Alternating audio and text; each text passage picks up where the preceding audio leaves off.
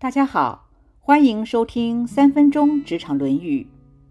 有一天，子贡请教孔子：一个人贫困了却不谄媚，富足了却不傲慢，您觉得这样的人怎么样呢？孔子回答说：这样的人可以了，不过还不如贫困时好学乐道。富有时爱好礼义的人。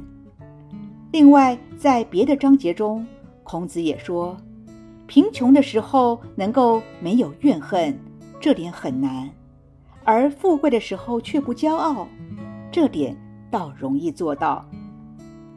南韩电影《寄生上流》中有一句对白是这么说的：“因为有钱，所以善良。”所以，富有的人不傲慢是不困难的，但是富有的人依旧爱好仁义、遵从礼法，这样的人就比较少见了。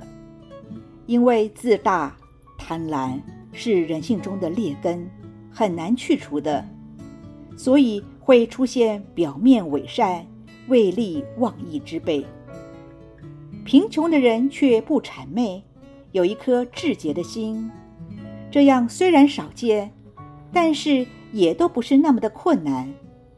就像陶渊明不为五斗米折腰，像是苏东坡穷困潦倒时，仍然不会因此去谄媚权贵。但是身处贫穷却从来不抱怨，这样安贫乐道的人，则是少之又少。历史人物中。大概也只有颜回可以做到。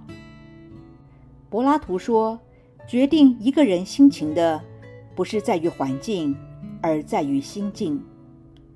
贫或富是相对的，在当今社会，无论是哪一种经济状态，每个人的一生总有顺风顺水中，也有落魄失意时。当我们风光时，能做到不骄傲吗？能有礼义吗？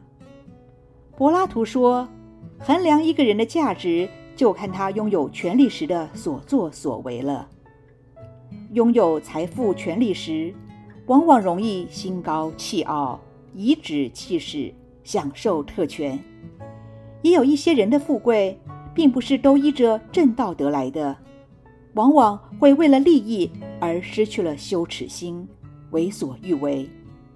当我们的人生低潮、贫困时，总觉得自己不如人，抬不起头，别人都对不起自己。在这种情况下，能够不谄媚、不怨恨吗？能够不卑不亢，能够安贫乐道吗？人生的好与不好，其实都是自己内心的定义。快乐与痛苦。都不是注定的事，而是一种选择。现在问问自己：无论在什么情况下，都能不谄媚、不抱怨吗？无论在什么情况下，都能不骄傲、都能好礼乐道吗？以上原文出自《论语·学而篇》。子贡曰：“贫而无谄，富而无骄，何如？”子曰：“可也。”未若贫而乐，富而好礼者，以及《论语·宪问篇》。子曰：“贫而无怨难，富而无骄易。”今天的分享就到这儿，我们下次见。